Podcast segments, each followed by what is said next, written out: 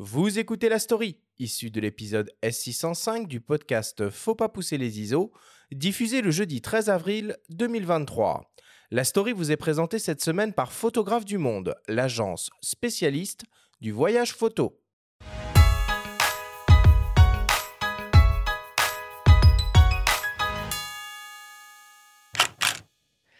De la même manière que les Parisiens et les Marseillais n'ont pas le même accent, les oiseaux sédentaires d'une région à l'autre ont développé des intonations différentes. Le pinson des arbres de la forêt de Compiègne ne chante pas tout à fait de la même manière que le pinson des arbres de la forêt de Saint-Pons.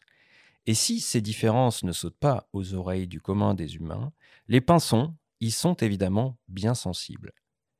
Cet extrait donne un aperçu de la nature des connaissances partagées par Marc Namblard dans son livre à l'écoute du vivant, véritable cours magistral issu de la collection Les Petites Conférences aux éditions Bayard.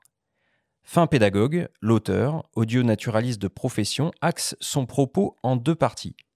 Dans un premier temps, il explique l'origine de son métier, en quoi il consiste, avant d'aborder les multiples sons émis par les êtres vivants. Cliquetis, vrombissements, jappements, chants, mugissements une sorte d'éveil au son de la nature pour les nuls, agrémenté de 38 exemples captés par l'auteur et accessibles via un QR code. Morceau choisi.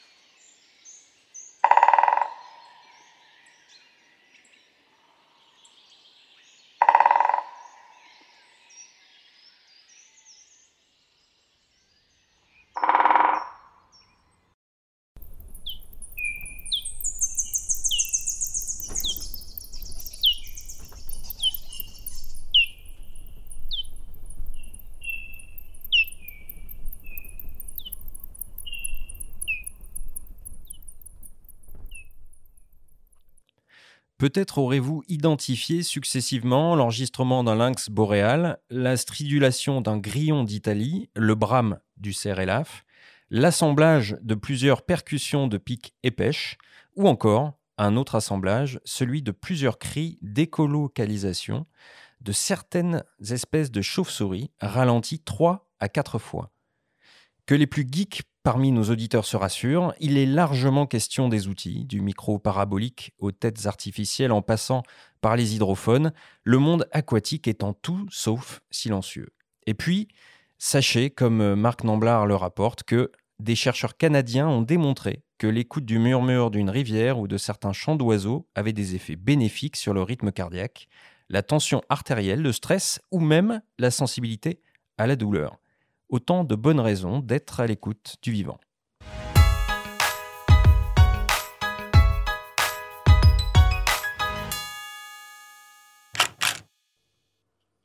on est vraiment à un fil de la SMR avec ça, c'est magnifique ces sons qu'on a, euh, entendus. Il euh, y a de beaux noms dans cette collection, les petites conférences, Benjamin? Oui, il y a de beaux noms qui vont peut-être parler aussi à notre invité, hein, qui euh, touche pas mal au, monde scientifique. Donc, euh, je citerai Aurélien Barraud, astrophysicien, philosophe, hein, auteur de Trous noirs et espace-temps. On trouve aussi Francis Allais, botaniste, qui nous parle de la vie des arbres. Euh, l'écrivaine Delphine Orviller, qui invite à comprendre le monde, vaste programme.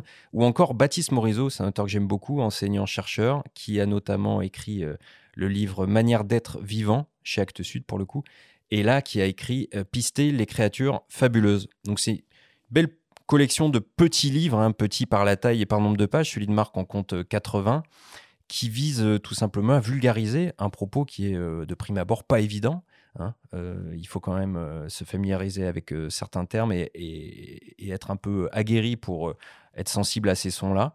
Et puis en ce qui le concerne, il y a vraiment une dimension qui est très ancrée dans la pratique du terrain. Hein. Quand il parle, on sent que ça sent le vécu, tout simplement. Ces sons que vous avez entendus, c'est lui qui les a captés, sauf le feulement du lynx, euh, qui a été capté par Vincent Munier, qui est un mmh. proche de Marc Namblard et à qui euh, Marc avait prêté ses micros pour euh, un affût dans le Jura. Et puis c'est Marc qui a fait la plupart aussi des, des, sons de la Panthère des Neiges.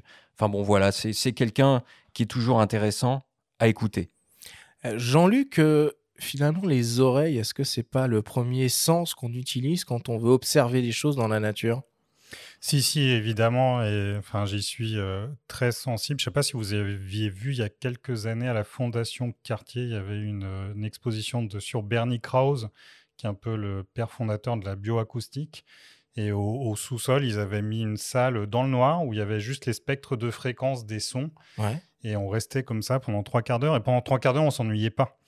C'était incroyable. Et effectivement, le... moi, j'habite juste à côté du parc euh, Montsouris. Mmh. Et il y a plein de choses, ça se passe à l'oreille. Pour trouver. Il y a du pic et pêchette, par exemple. Et effectivement, il faut... on l'entend taper sur le tronc d'arbre. En fait, vu qu'on est dans un parc et qu'il y a du monde et que c'est un oiseau timide, le pivert aussi est timide. Il est aussi dans le parc Montsouris on le retrouve, on les retrouve plutôt en haut des arbres, alors que dans la nature, on les retrouverait un peu partout, y compris dans l'herbe. Et donc tout se passe à l'oreille, évidemment. C'est la première approche. Et après, on sort les jumelles, évidemment. on va en parler, on va en parler. Merci beaucoup, euh, Benjamin, pour cette, euh, pour cette story euh, auditive. une fois de plus, extrêmement passionnante.